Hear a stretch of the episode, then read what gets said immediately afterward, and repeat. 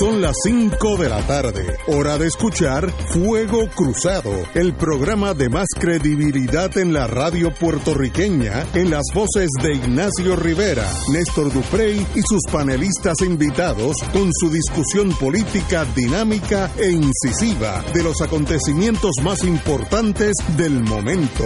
Fuego Cruzado comienza ahora.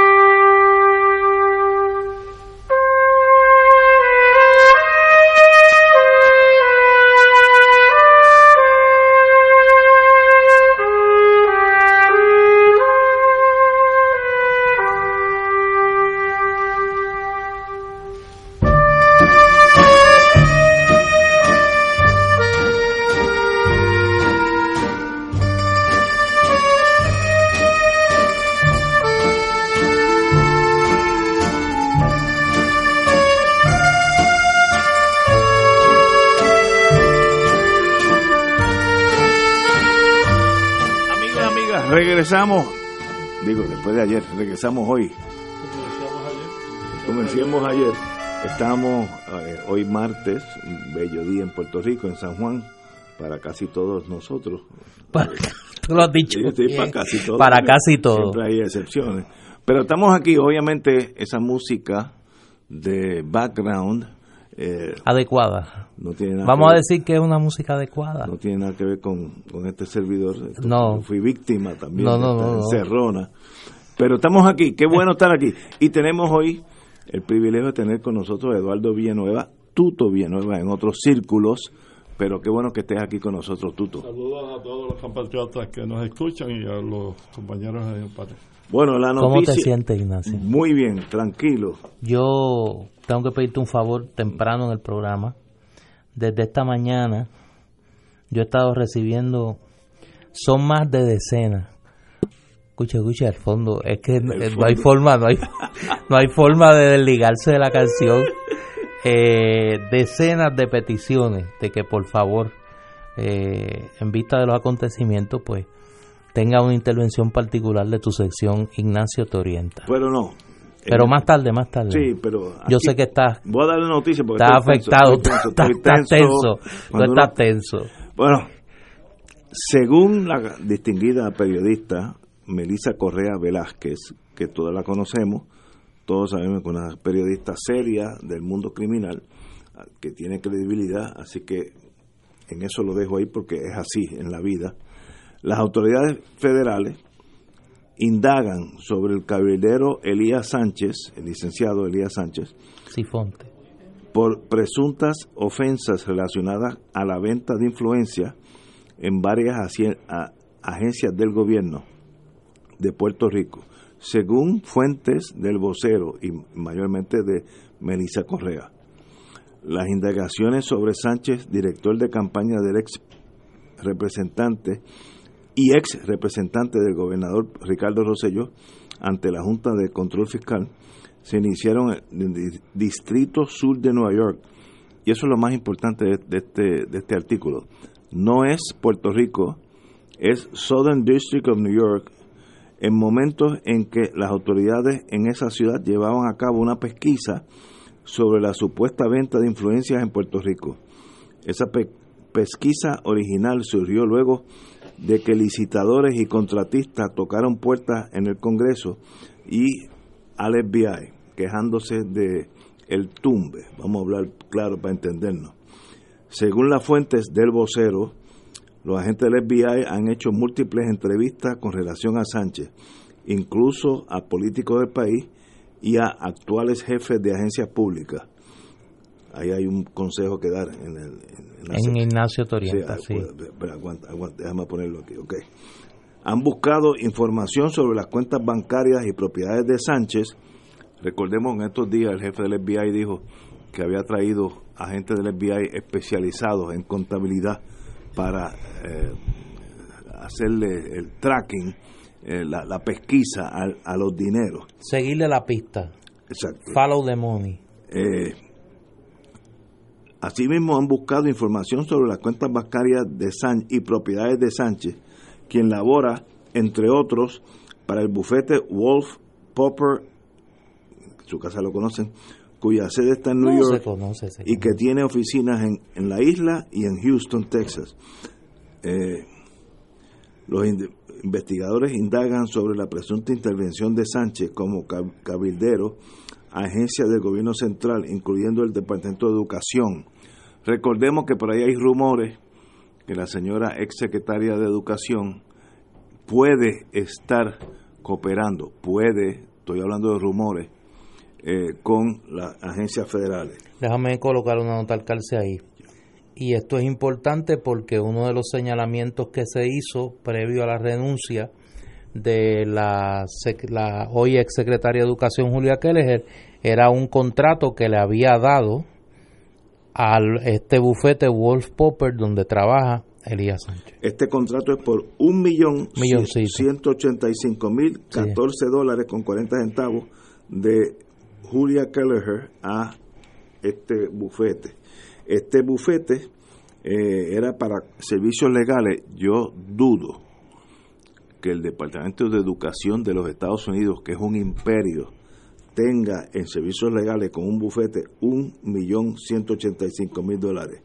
Pero por eso es que estamos aquí. La firma realizará estudios, realizará informes y redactará aquellos documentos de naturaleza legal que fueran necesarios para el funcionamiento de la agencia. Emitirá consultas, otra palabra, típico contrato a los amigos de la corte. Eh, el ser cabildero en Estados Unidos no es un delito, es una profesión y yo puedo ser cabildero de la General Electric y promover los intereses de la General Electric, General Motors, Sears, lo que sea, ante el Congreso, ante cualquier Estado. Lo que es un delito es yo te puedo abrir puertas para que tú obtengas este contrato y a cambio de eso, pues tú me das el rico 4%, que eso es lo que se cobra en, esa sub, en ese submundo. Eh, esa corrupción empieza en Estados Unidos y termina aquí. Así que no estamos hablando que aquí no hay como decía el, compañero que dice, aquí no hay partes inocentes, aquí todo el mundo sabe lo que está pasando.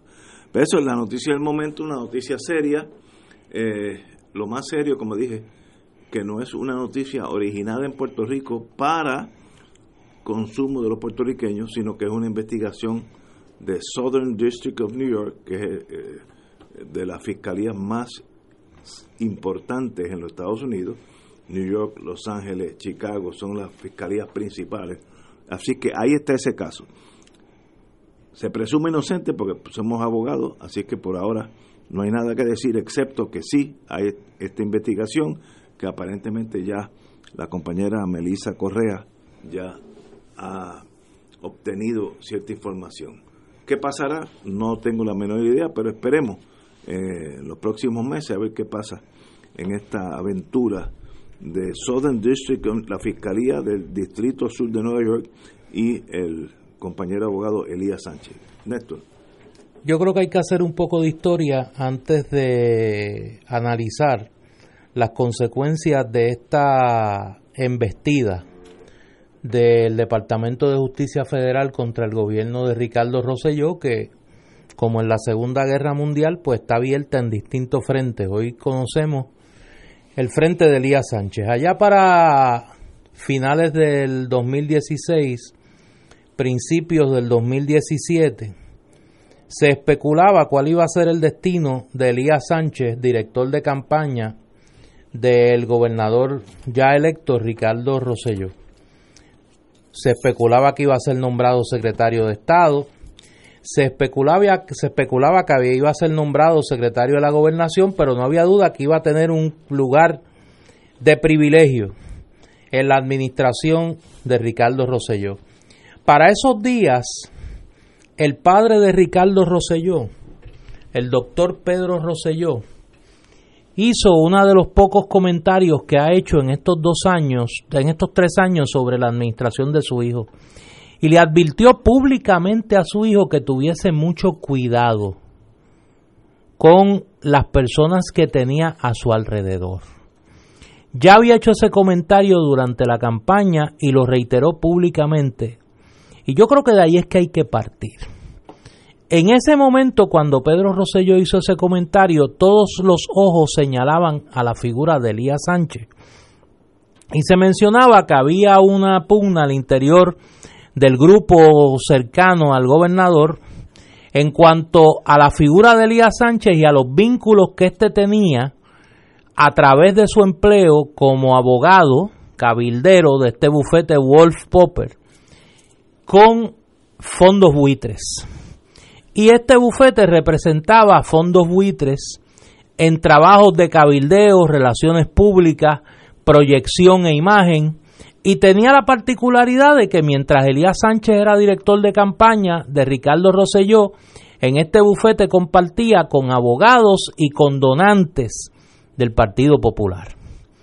Así las cosas se anuncia en enero del 2017 que Elías Sánchez va a ser nombrado representante del gobierno de Puerto Rico ante la Junta de Control Fiscal. Es decir, iba a tener acceso a la información no solo del gobierno de Puerto Rico, sino de las negociaciones que la Junta ya estaba desarrollando con los acreedores del gobierno de Puerto Rico que incluía a estos fondos buitres de los cuales Walt Popper era abogado. En aquel momento se señaló por varios legisladores, yo recuerdo dos en particular, a Manuel Natalia Luis Vega Ramos, el obvio conflicto de interés que representaba que Elías Sánchez fuera a la vez abogado de una en un bufete que representaba fondos buitres y representaba y representar al gobierno de Puerto Rico en la Junta de Control Fiscal. La solución del gobierno de Ricardo Rosselló fue eximir a Elías Sánchez del requisito de rendir informes ante la Oficina de Ética Gubernamental, lo que lo obligaba a divulgar cuáles eran sus clientes privados. La razón que se esgrimió, que Elías Sánchez no era un funcionario público. Elías Sánchez estuvo allí apenas seis meses, lo suficiente para acumular información sobre las negociaciones entre la Junta de Control Fiscal y los acreedores de Puerto Rico. ¿Por qué digo esto? Porque no es casualidad que esta investigación surja en la Fiscalía de Nueva York. Ese distrito judicial es el que maneja las controversias que tienen que ver con el mercado de bonos en los Estados Unidos. Así las cosas, Elías Sánchez se va a convertir ya en la en, el mundo libre, en la empresa privada, en el factor de una gran cantidad de negociaciones que se dan entre intereses privados y el gobierno de Puerto Rico. Se le señaló en negociaciones relacionadas con la Autoridad de Energía Eléctrica. Se le señaló en negociaciones con el Departamento de Educación. Se le señaló inclusive en contratos con otras agencias de gobierno que nada tienen que ver con su trabajo como abogado de Wolf Popper. Y de momento no solo él, sino el conglomerado familiar Sánchez y Fonte Rodríguez Erazo se convirtió en una empresa, en una empresa dentro del gobierno de Puerto Rico, una empresa de cabildeo y de gestoría de intereses privados ante el gobierno de Puerto Rico y no olvidemos, no olvidemos los vínculos que se señalaban a Elías Sánchez con el, llamado, con el grupo del llamado chat de Moca. Traigo todo esto porque la acumulación de agravios en esta pugna de familias, y uso familia en la acepción italiana, por el control de los negocios al interior del gobierno de Ricardo Rosselló, ha llevado a que se escale a tal nivel que hoy Elías Sánchez es objeto de una investigación donde se señala cada vez con más fuerza a la ex secretaria de Educación Julia Keller como una posible colaboradora de las autoridades federales en esta investigación. Recordemos que ya la subsecretaria de Educación admitió públicamente que estaba colaborando con las autoridades federales en una investigación. Esta historia, que es una tragedia para el país, no viene de ahora. A la vez que estamos viendo este caso de Elías Sánchez, con su relación con los fondos buitres. A la vez que estamos viendo la investigación sobre el Departamento de Educación, hay una investigación que no se nos olvide de la, que Elías Sánchez es precoz, coprotagonista, y es el caso del municipio de Tuabaja. Elías Sánchez era la mano derecha de Aníbal Vega Borges en el municipio de Tuabaja. Es decir, hay al menos tres investigaciones de gran escala en las que uno de los personajes principales es Elías Sánchez. Frente a esto que hace el gobernador de Puerto Rico, ¿y lo defiende? Dice, es un hombre honorable, un hombre bueno que ya ha dado sus explicaciones. ¿Saben de dónde las dio? Desde París, donde anda de vacaciones. Así es la vida de este individuo que se ha convertido en el factor en el gobierno de Ricardo Rosselló y que hoy parece que las autoridades federales le están respirando en la nuca. Vamos a una breve pausa y regresamos con Eduardo Tuto Villanueva. Fuego Cruzado está contigo en todo Puerto Rico.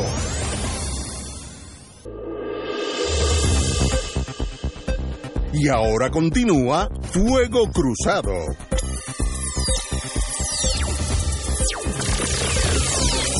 La noticia fue esta mañana, temprano en el vocero.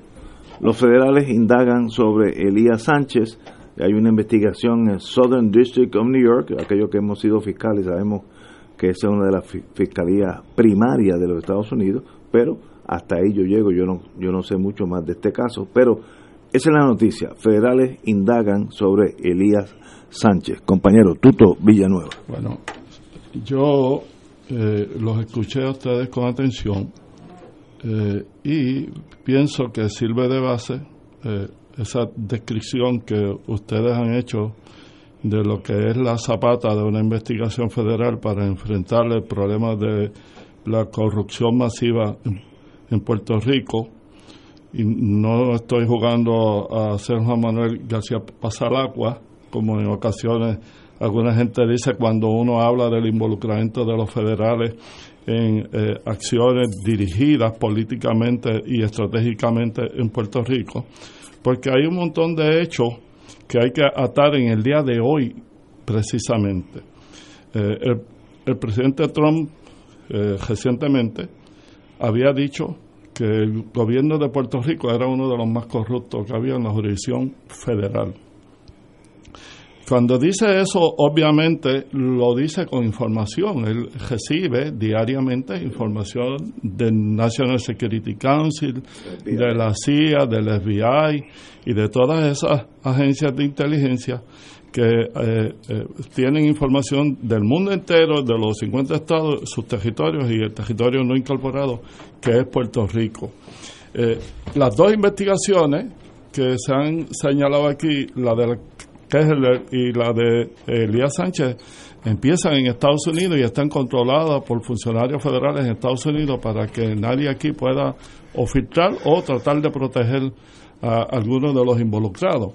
Eh, pero yo decía en, en privado, y lo digo aquí ahora, que si bien esto es la zapata, cuando uno mira hacia el cielo, ve las nubes, y sobre las nubes usualmente van sobrevolando aviones que uno no los ve porque las nubes impiden verlo. Y, a eso me refiero al avión de la estrategia política, jurídica y a largo plazo del gobierno de los Estados Unidos con Puerto Rico. Hoy mismo, el mismo día que sale esa noticia sobre Elías Sánchez, uno de los principales ayudantes del gobernador de Puerto Rico y estrategas del gobernador de Puerto Rico, y yerno de uno de los miembros de la Comisión Pro Igualdad, por eso estoy diciendo, hay bases objetivas para pensar que hay todo un operativo para descarrilar todo el esfuerzo de los eh, cabilderos estadistas en Estados Unidos. Hoy mismo sale un artículo en el periódico El Nuevo Día, extensísimo, que es la traducción al español de un artículo del Foreign Affairs de Antonio Weiss. Mucha gente eh, olvidarán tal vez o eh, asociarán. ¿Quién es Antonio Weiss? Bueno, era el secretario del Tesoro que tuvo a su cargo básicamente la formulación de la ley promesa. Y ahora mismo es Senior Fellow en el Mosabar Ramini Center for Business and Government de la Harvard Kennedy School. y lo hace en unión a Brad Sexer, que es Senior Fellow de Stephen Atanamo de Economía Internacional en el Consejo de Relaciones Exteriores. Foreign Affairs muchísimas veces es la revista que se utiliza por el gobierno de los Estados Unidos en su área más extrema de inteligencia para ir anticipando los futuros pasos que van a dar respecto a problemas que están siendo acuciantes para ellos.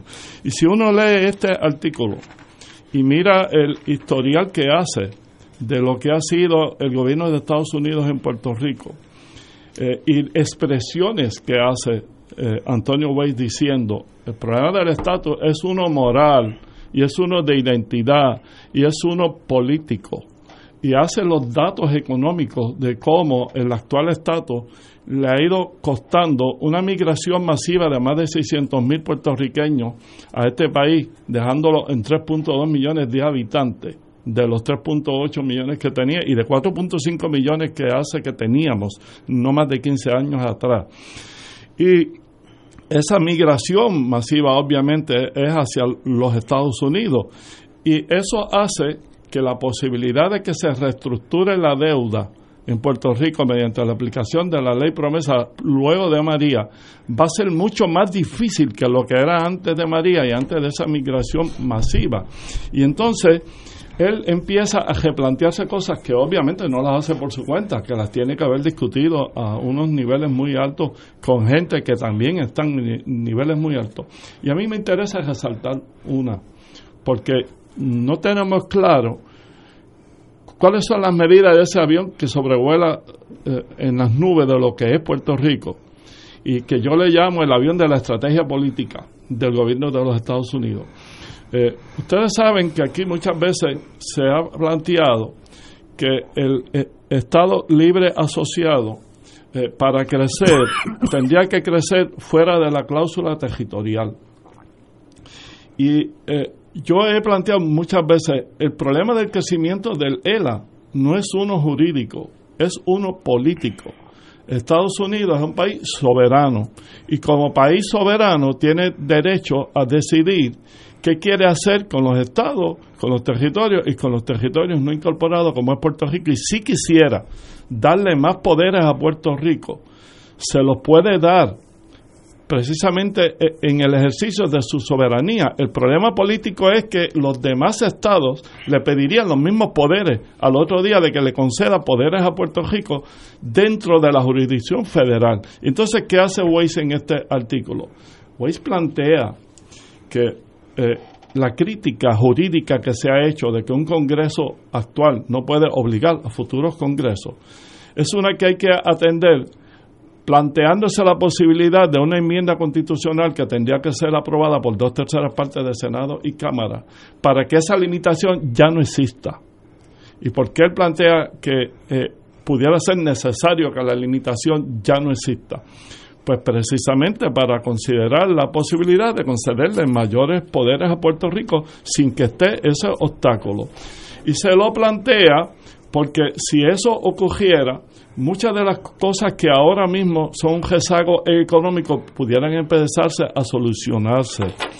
¿Y para qué él quiere que se solucionen? Pues él quiere que se solucionen para que se debilite el argumento de los estadistas, que básicamente es uno económico.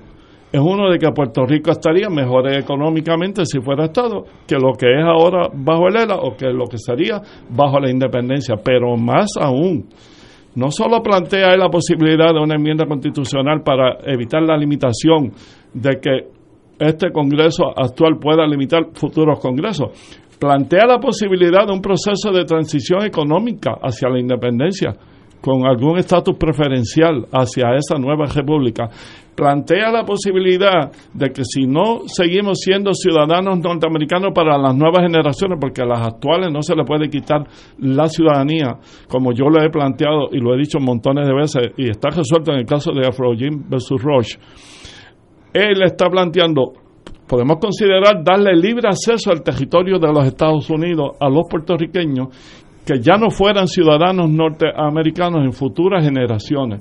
Y obviamente lo plantea tomando conocimiento de que si allá hay 4.5 millones de puertorriqueños, los 3.2 millones que hay aquí en territorio nacional puertorriqueño van a querer seguir relacionándose con esos puertorriqueños que están en la jurisdicción federal.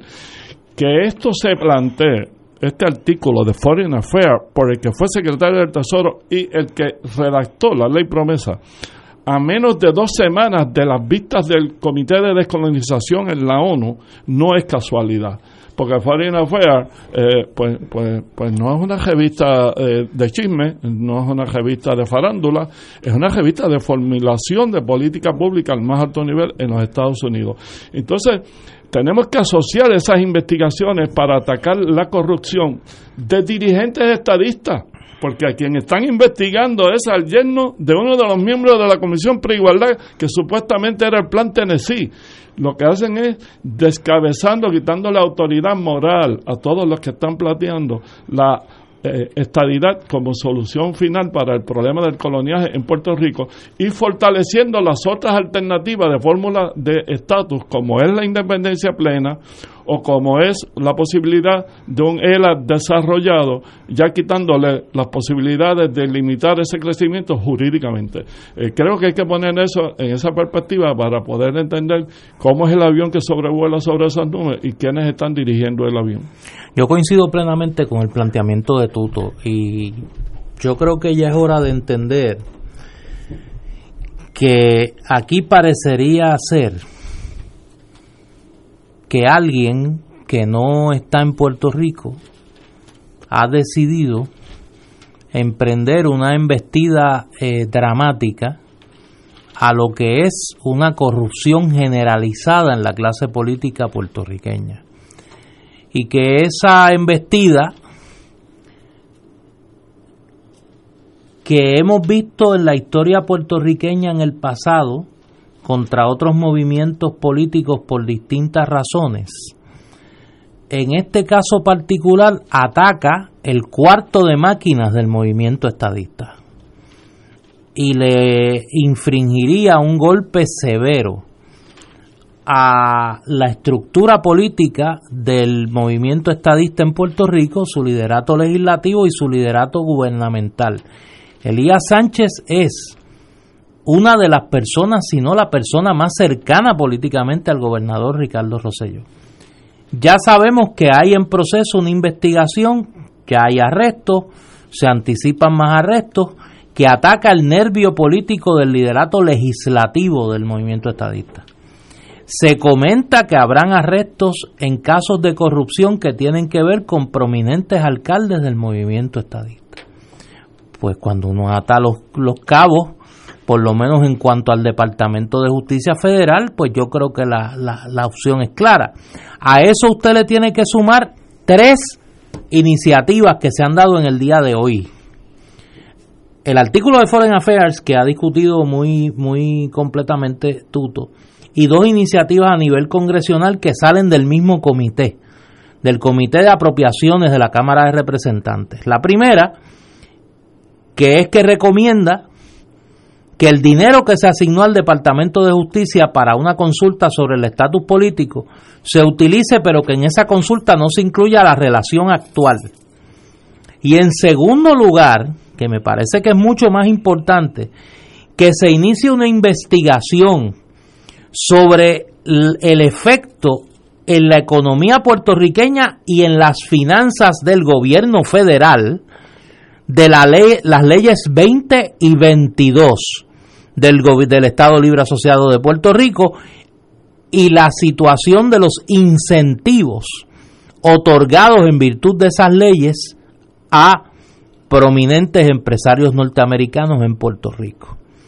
Yo creo que a nadie se le debe escapar la sucesión de eventos que en los pasados días se han dado y que me parece que apuntan a una puesta en ejecución de una serie de iniciativas que atacan el nervio central de lo que ha sido la estructura corrupta de un sector mayor de la clase política puertorriqueña y que han sido la clave del bipartidismo en los últimos 40, 30, 40 años en Puerto Rico.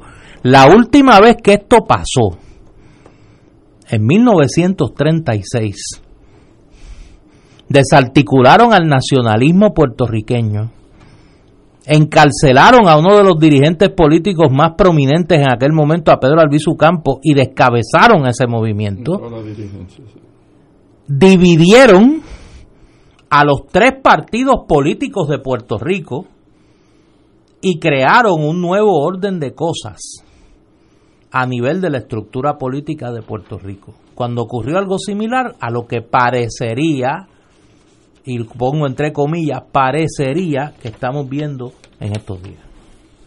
Pero los imperios son imperios, pueden ser lentos, pero son como los elefantes que una vez que se levantan y, caminan, pues generan un momentum, masa por velocidad. Y si un imperio se mueve, aunque sea lentamente, la masa es extraordinaria. Bajo esos análisis de ustedes dos, ¿cuál es el designio, cuál es el plan que ustedes piensan que Estados Unidos está desarrollando en torno a Puerto Rico? ¿Hacia dónde ese imperio está mirando su relación con Puerto Rico? Bueno, mi posición es que yo creo que hoy ese artículo de Antonio Weiss, y hay que poner en contexto para los que no sepan, ¿qué es la revista Foreign Affairs? La revista Foreign Affairs es el principal vehículo de debate y discusión sobre la política exterior norteamericana. Prestigio es, eh, eh, tiene extraordinario. la, la publica el Consejo de Relaciones Exteriores de los Estados Unidos, que para los que conocen saben que es el organismo privado de mayor prestigio en el área de política exterior norteamericana. En el Consejo de Relaciones Exteriores, en el Council on Foreign Relations, se discute los grandes temas de la política exterior norteamericana y se ponen a prueba lo que luego serán las iniciativas políticas trascendentales a nivel bipartita en cuanto a la política exterior norteamericana. Para dar dos ejemplos, el artículo que estableció la política de la contención al comunismo se publicó en Foreign Affairs en 1947 por George Kennan. El artículo que anticipaba la política de acercamiento a China por parte de la administración Nixon lo publicó el propio Richard Nixon en la revista Foreign Affairs para dar dos ejemplos de dos iniciativas mayúsculas de política exterior norteamericana.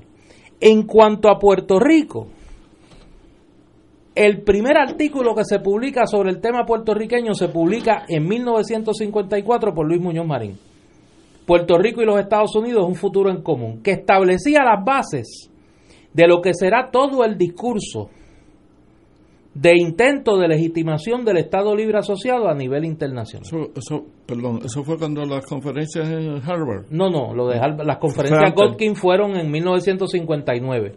El artículo de Foreign Affairs es en 1954. El de Muñoz. El de Muñoz Marín. Allá publicado Rafael Hernández Colón, Carlos Romero Barceló, Rubén Berríos Martín ha publicado dos artículos. El único puertorriqueño que ha publicado más de un artículo. Creo que Hernández Colón también publicó dos. Es decir, eh, esto no es una publicación cualquiera. Y ahí no publica todo el mundo. Cuando se publica un artículo de esta naturaleza por el autor intelectual de la ley promesa, del ordenamiento colonial actual, el que el gobierno de los Estados Unidos, y no se nos escape eso, hace una semana dijo ante el Tribunal Supremo de los Estados Unidos que era una nueva manera de gobernanza territorial. El autor intelectual de esa nueva manera de gobernanza territorial hoy escribe en la revista Foreign Affairs y dice, mire, este orden de cosas en Puerto Rico es insostenible. Es insostenible. Y tenemos que buscar un camino. Y básicamente propone tres. Una enmienda constitucional que permita establecer un arreglo especial entre Puerto Rico y los Estados Unidos que le dé mayor gobierno propio a Puerto Rico. Un ELA desarrollado por vía de, una enmienda constitucional, que dice el propio Weiss en el artículo, es un camino muy difícil. Segundo, la estadidad, que dice la estadidad tiene serios problemas. Económicos y el tema de la identidad. Y establece una serie, un temario como tercera opción de los asuntos que habría que atender en caso de que se decidiese por la independencia de Puerto Rico, incluyendo acuerdos sobre el tema económico, acuerdos sobre el tema de la ciudadanía, el tema de la seguridad, que lo hemos hablado en este programa. Parecería como si estuvieras actualizando el proyecto Johnston. Claro. Y lo que plantea es en este, en este organismo tan prestigioso una carta de navegación para una conversación sobre el tema del futuro de las relaciones entre Puerto Rico y los Estados Unidos. Es en ese contexto que yo creo que hay que ver este operativo, pues ya yo creo que se puede calificar de operativo, de las autoridades norteamericanas para desmantelar las mafias políticas en Puerto Rico. Porque no hay otra explicación. Lo otro sería una vendetta del jefe del FBI. Yo no creo que el jefe del FBI esté en Puerto Rico meramente para satisfacer un capricho personal. Tenemos aquí una pausa, amigo. Esto es Fuego Cruzado por Radio Paz 810 AM. Y ahora continúa Fuego Cruzado.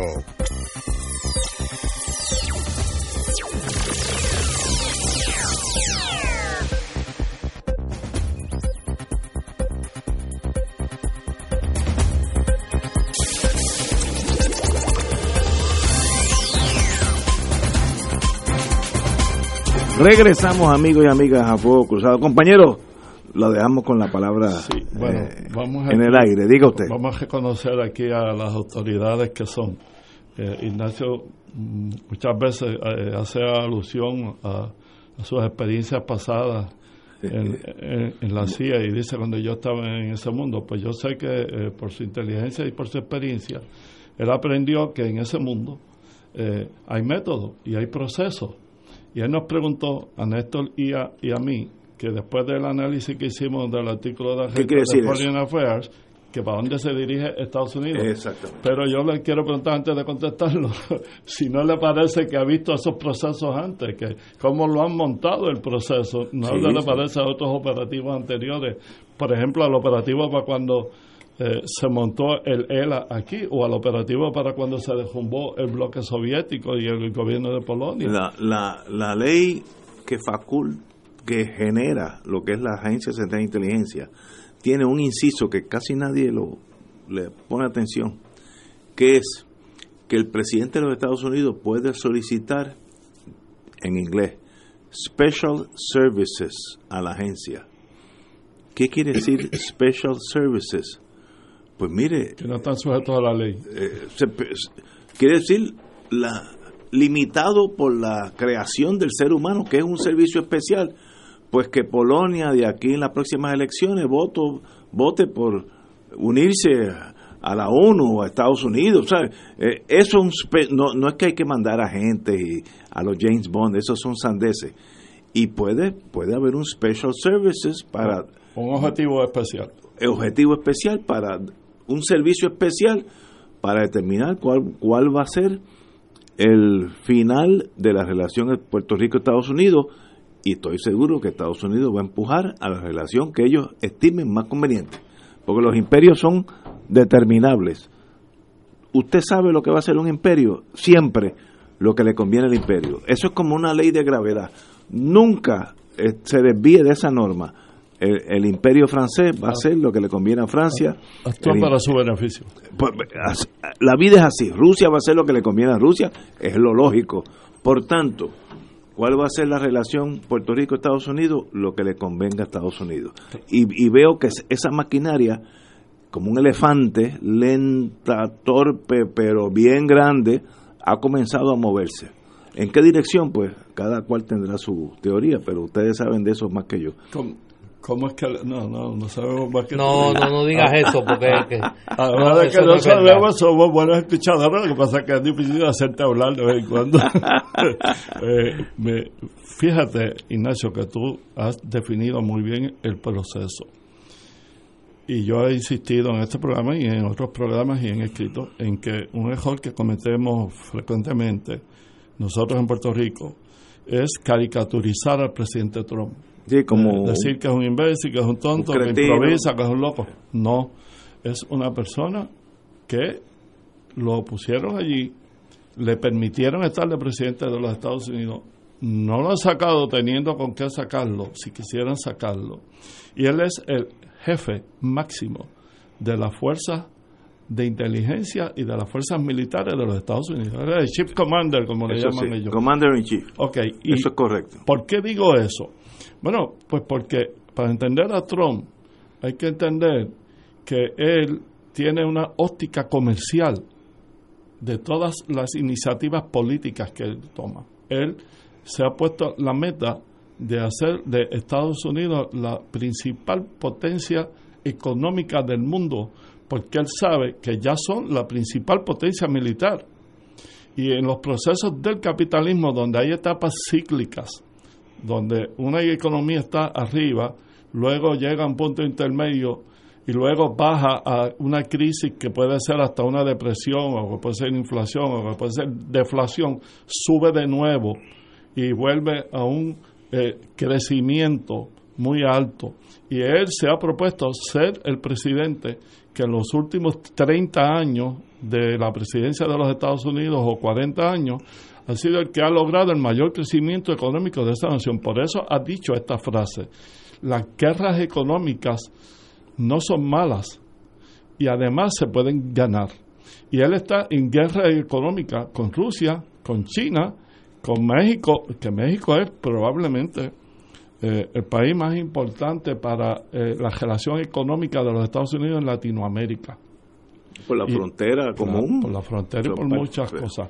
Por, eh, por eso yo creo que lo que él está haciendo por pasos es, primero, descabezando el movimiento estadista antes de que esa serpiente crezca demasiado, usando el viejo refrán universal de que eh, a, esa serpiente hay que cortarle la cabeza antes de que sea tarde.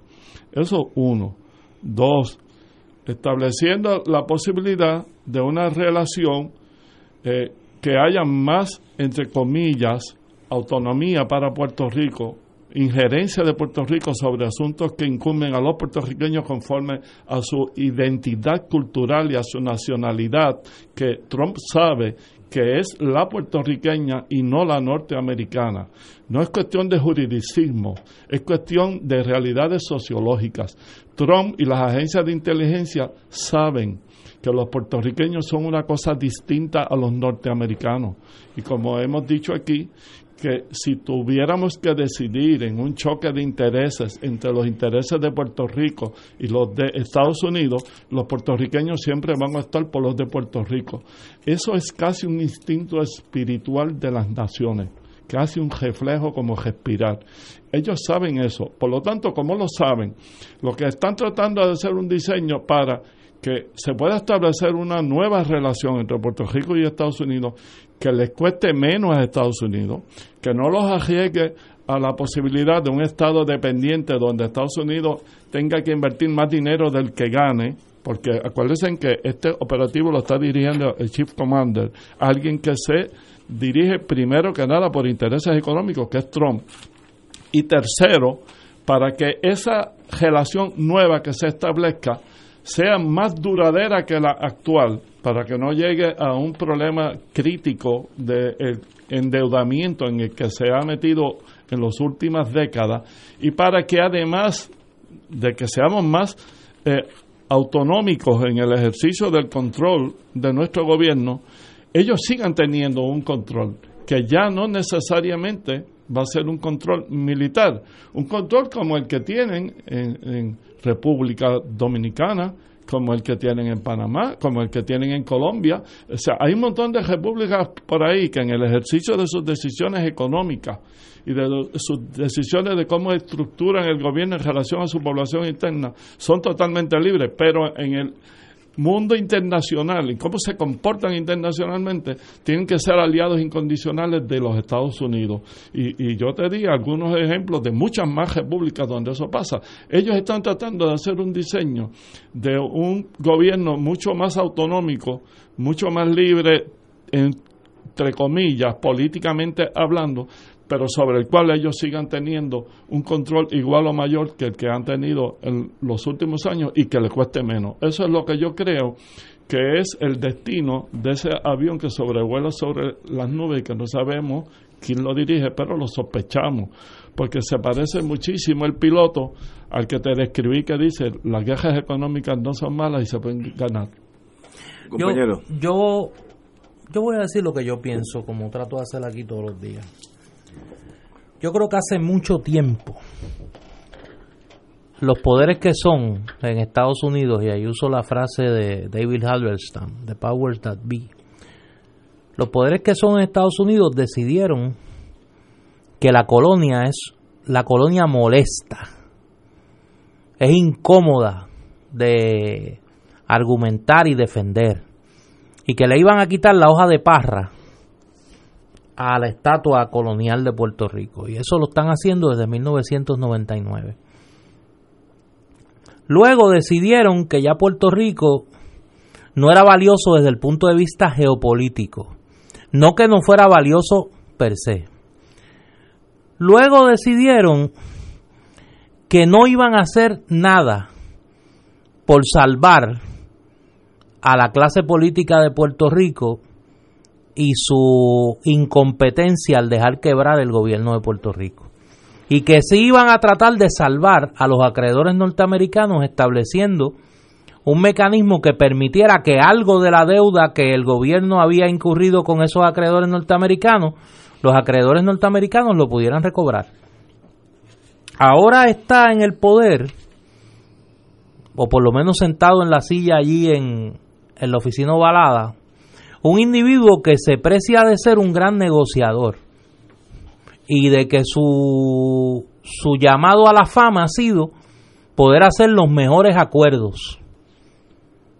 ¿Cómo es posible que nosotros en Puerto Rico, los que creemos en la soberanía para Puerto Rico, no hayamos ido donde ese individuo, por repugnante que nos sea, independientemente del juicio moral que tengamos sobre él? Ese es, ese es el que nos tocó. ¿por qué no somos capaces de ir donde él y decirle, mire, yo tengo una propuesta aquí para hacer un acuerdo que sea bueno para usted y bueno para mí? Como hizo López Obrador, ¿o qué es que nosotros somos más izquierdistas que Andrés Manuel López Obrador? Nosotros somos más nacionalistas que Andrés Manuel López Obrador.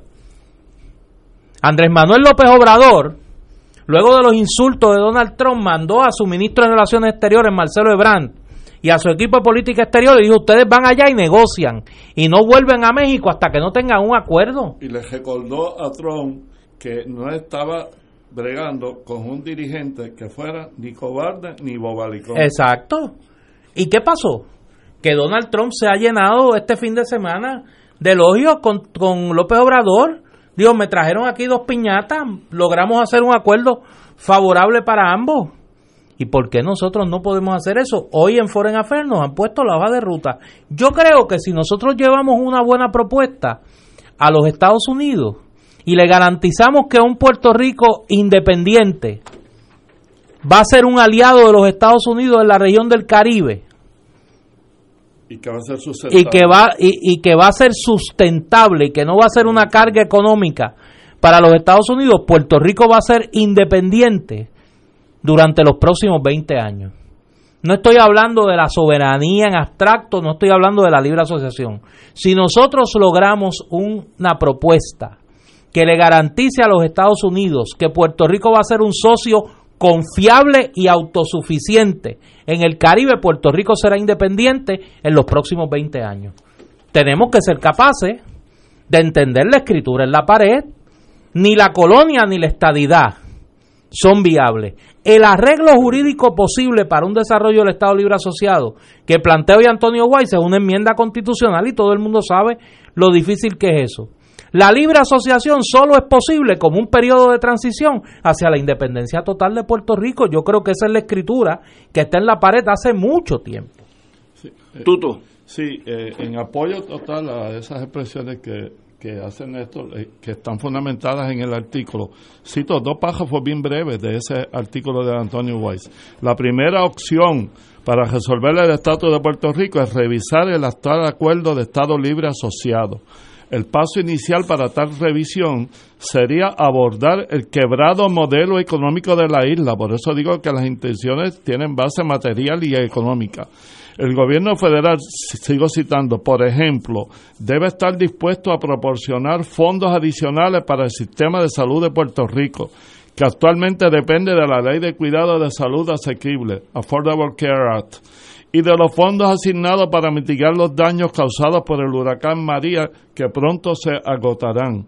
Y dice finalmente en ese párrafo, un acuerdo revisado también debería asegurar que cualquier incentivo fiscal para empresas esté vinculado a la creación de empleos en Puerto Rico, en lugar de proporcionar a las multinacionales un conveniente paraíso fiscal. Eso es un golpe mortal a la estabilidad. Sí, señor. Ahora, eh, son las seis de la tarde. Yo tenemos aquí un invitado, pero como está, estamos a mitad de, esta disputa sobre el destino de Puerto Rico, vamos no, a tomar. es disputa, es conversación. No, no, bueno, pero yo, yo tengo varias preguntas para vosotros. Vamos a una pausa y regresamos. Con alguna de tus respuestas, imagino. No, no, yo no tengo respuesta. A lo mejor aquí el que tiene la respuesta eres tú. Vamos a una pausa y regresamos con Fuego Cruzado. Fuego Cruzado está contigo en todo Puerto Rico.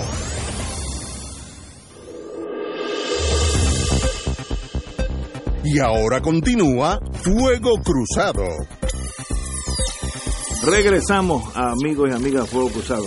Yo me quedé en una parte que habló Néstor, de paso el análisis de estos dos compañeros, pues es obviamente, en inglés sería sterling character, es de primera clase. No, no, no puedo refutarlo fácilmente porque tienen la lógica de parte de ellos. Pero Néstor dijo algo, y eso es lo bonito de ser joven cuando tiene ímpetu. Eh, nosotros llevamos a Washington ese mensaje, nosotros llevaremos, eh, ok, mi pregunta en el plano ya de, de streetwise, de la calle, de la acera de la vida, ¿y quiénes somos nosotros? Porque el PNP no va a llevar ese mensaje, el Partido Popular, tú le mencionas el estatus y se, se meten debajo de los escritorios. Y el PIB, a esos efectos, pues es, un partido sumamente minoritario que no, no, no tiene vela en ese sentido. Así que si los tres partidos existentes no van a ser nosotros llevaremos esta esta te dijiste algo más este, esta propuesta a Estados Unidos pues no hay mensajero que lo lleve entonces nos quedamos en este en este impas emocional. Déjame decirte algo Ignacio para refrescar tu memoria un poco sobre este punto que Néstor planteó con toda corrección. Esto ya lo había planteado el PIB hace dos años y había empezado los pasos y las conversaciones con Ricky Rosselló y con Héctor Fejel, que en paz descanse. Y Rubén Berrío se reunió con Héctor Fejel y Héctor Fejel le dijo que estaba dispuesto a ir a hablar con Trump sobre los cambios a la actual relación jurídico-política entre Puerto Rico y Estados Unidos. Y Rubén estaba muy confiado de que Ricky también iba a ir, pero de repente Ricky se jajó. Después de que había recibido respuestas internas y conversaciones con ayudantes de él de primer orden. no voy Bueno, a alguien le debe de haber aconsejado que no, vaya. que no fuera en ese momento, porque el problema que tienen los estadistas, que yo te lo he dicho a ti muchas veces, es que si preguntan a quien tiene el poder de responder, que es el presidente de los Estados Unidos, porque una petición de estadidad no va a pasar por el Congreso sin la aprobación del presidente de los Estados Unidos. Obvio, obvio. Y el presidente presionado le dijo, ¿ustedes quieren que yo le diga? Pues le voy a contestar que a nosotros en este momento no nos interesa la estadidad. Y yo usaba una imagen cuando, cuando dije por qué se habían rajado. Y dije, bueno, ellos tienen el clásico problema del enamorado de su amada, que nunca le van a preguntar si ella lo quiere, porque es capaz de decirle que no. Y mientras no diga que no, la puerta para que la relación esa permanente se pueda establecer sigue abierta. Pero ahora lo que Néstor plantea es las condiciones materiales, diplomáticas, objetivas, parece que están mucho más maduras, mucho más fértiles que lo que estaban dos o tres años atrás. te estoy siguiendo, pero ¿quiénes son? Nosotros llevaremos ese mensaje ¿Quiénes son los otros? Bueno, es la institucionalidad de los partidos políticos reconocidos en Puerto Rico. cada partido aquí tiene un presidente. Y yo veo esos partidos, cada cual por su lado, pues divididos en tres tribus, pero antagonistas unas con los otros. Pero claro, pero, pero de los tres, de los tres, hay uno que es el que se rajó porque en, honor a la verdad no es como tú eh, dijiste ahorita, el Partido Popular no quiere que le mencionen el estatus, ahora quiere que se lo mencionen, porque de los seis candidatos que tienen, todos están diciendo que hay que atender el problema del estatus, con diversas visiones, pero todos están diciendo, mira, ahora la reciente anunciada candidatura, que ya se sabía, ¿verdad? Pero anunciada formalmente, de Batia. ¿Cuándo tú habías oído a Batia decir categóricamente que el crecimiento de Lela tenía que ser fuera de la cláusula territorial? Nunca lo habías oído decir, ahora lo dijo. Y Batia tiene oído en tierra de lo que pasa en Estados Unidos, porque viaja frecuentemente allá y, y tiene sus fuentes. Uno de los políticos dentro del Partido Popular más conectado con lo que se está discutiendo dentro del gobierno de Estados Unidos respecto a Puerto Rico es Batia, y eso hay que reconocer y, y él, anunciando su candidatura, dijo, yo voy a escuchar, pero lo que va a escuchar es sobre el programa socioeconómico, pero en cuanto al estatus, dijo categóricamente, tiene que ser una discusión de una posibilidad fuera de la cláusula territorial. Compañero. Yo creo que ¿Quiénes somos nosotros? Esa fue mi duda. no, no, yo te voy a decir quiénes somos nosotros. En Puerto Rico hay tres fuerzas políticas en cuanto al estatus político. Están los que creen en la estadidad, están los que creen en la colonia, le pueden llamar Estado Libre Asociado, ya hay alguna gente que dice, mire, yo quiero que Puerto Rico se quede siendo colonia ya. Y estamos los que creemos en la soberanía para Puerto Rico. Unos creemos en la soberanía por la vía de la libre asociación y otros creen en la soberanía por la vía de la independencia. Yo creo que aquí, de cara a las elecciones del 2020, los que creemos en la soberanía tenemos un problema y una oportunidad en el Partido Popular ahora mismo las dos candidaturas que se manejan para la comisaría residente son dos personas que creen en el Estado Libre Asociado como está. Al, eh, sí, al pelo, como decían antes de la independencia en los 20. Creen en el, en el Estado Libre Asociado a como está. El Partido Independentista Puertorriqueño no ha nominado su candidato a comisionado residente. El movimiento Victoria Ciudadana está en proceso de inscribirse eh, y tendrá que nominar sus candidaturas luego de que la Asamblea Constituyente de ese movimiento decida. Yo creo que los que creemos en la soberanía para Puerto Rico debemos de pensar seriamente la posibilidad de impulsar una candidatura común a la comisaría residente. ¿Por qué? porque esa candidatura no atenta contra la posibilidad de que las fuerzas políticas emergentes se inscriban. Un partido, el Partido Independentista puede obtener los votos en la candidatura a la gobernación para su inscripción. Victoria Ciudadana de igual manera. En el Partido Popular los soberanistas están huérfanos de una alternativa para la comisaría residente. Pues yo creo que nosotros debemos ocultar la posibilidad de cara a las elecciones del 2020, denominar una candidatura común a la comisaría residente y que corran tres candidatos a la, a la comisaría residente. Uno que cree en la colonia, uno que cree en la estadidad y uno que cree en la descolonización por la vía de la soberanía. Y que los soberanistas nos podamos poner de acuerdo. Los pipiolos, los soberanistas que militamos en Victoria Ciudadana, los soberanistas no afiliados, y los soberanistas que militan en el Partido Popular en un planteamiento frontal al Congreso de los Estados Unidos y al Ejecutivo de los Estados Unidos para atender el problema colonial de Puerto Rico. Eso no tiene nada que ver con quién usted va a votar para la gobernación de Puerto Rico. Eso no tiene nada que ver con quién usted va a votar para la legislatura. Eso no tiene nada que ver si usted quiere que el Partido Popular siga vivo, si usted quiere que el Partido Popular se muera, si usted quiere que el PIB siga vivo, si usted quiere que el PIB se muera, si usted quiere que Victoria Ciudadana permanezca inscrito. Eso no tiene que ver nada con eso. Usted puede tomar una decisión sobre eso. Usted puede elegir a quien usted quiera como gobernador y usted puede elegir a alguien que plantee el problema colonial donde hay que plantearlo, donde está el poder en el Congreso, pero eso requiere madurez política. Si no somos capaces de tener ese grado de madurez política, pues estamos condenados a la división y a la colonia. Ahorita hablábamos de procesos y de cómo Estados Unidos, en su gobierno, sus eh, centros de inteligencia que hacen relaciones exteriores, organizaban los procesos cuando tenían una meta definida.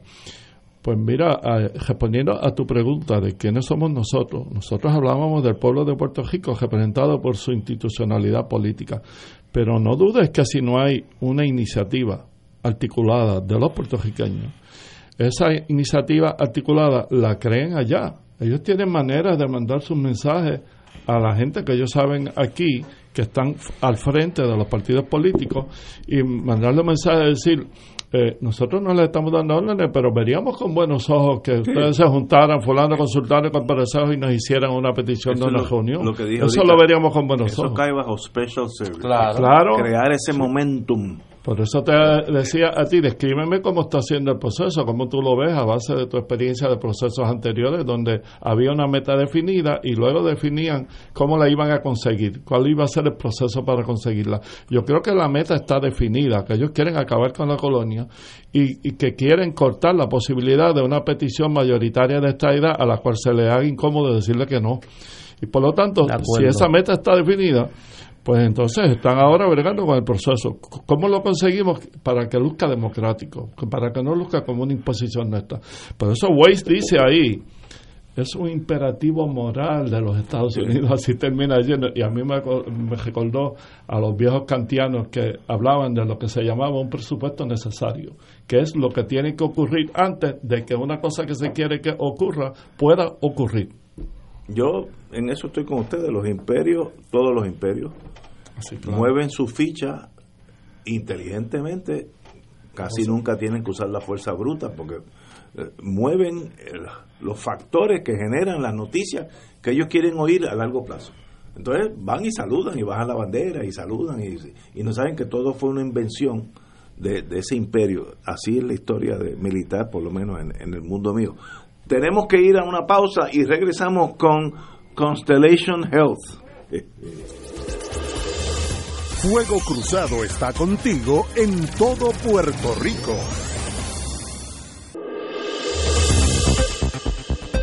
Y ahora continúa Fuego Cruzado. Amigos y amigas, eh, vamos a hablar de algo que en, en los tribunales tuvo viernes y lunes a, todo calor.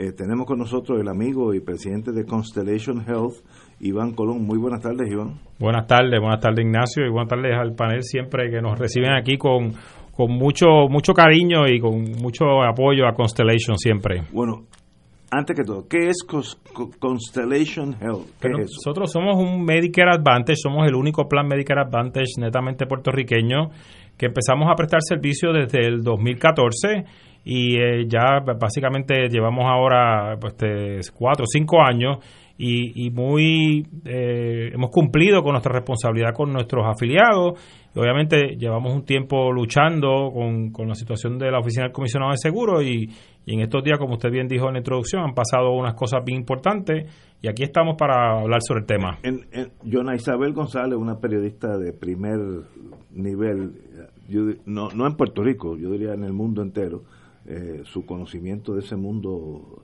económico es de, primera.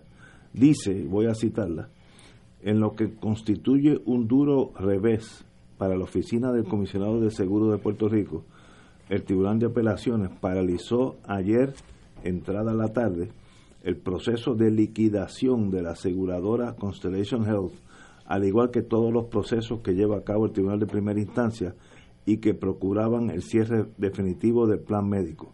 ¿Qué está pasando entre el comisionado de seguros y su señoría, Constellation Health? Bueno, eh, la situación fue la siguiente. Ellos hace unos días, básicamente a finales del mes de abril, radicaron una solicitud de liquidación que se estaba dando, realizando unas vistas en ese tribunal de primera instancia este y obviamente ellos procurando que la juez tomara una determinación, que cosa que hizo el pasado viernes por la tarde eh, básicamente eh, ordenando una liquidación temporera, que es un término interesante porque es como, como, enterrar a alguien vivo. Si es liquidación, es liquidación. Es liquidación, pues liquidación temporera.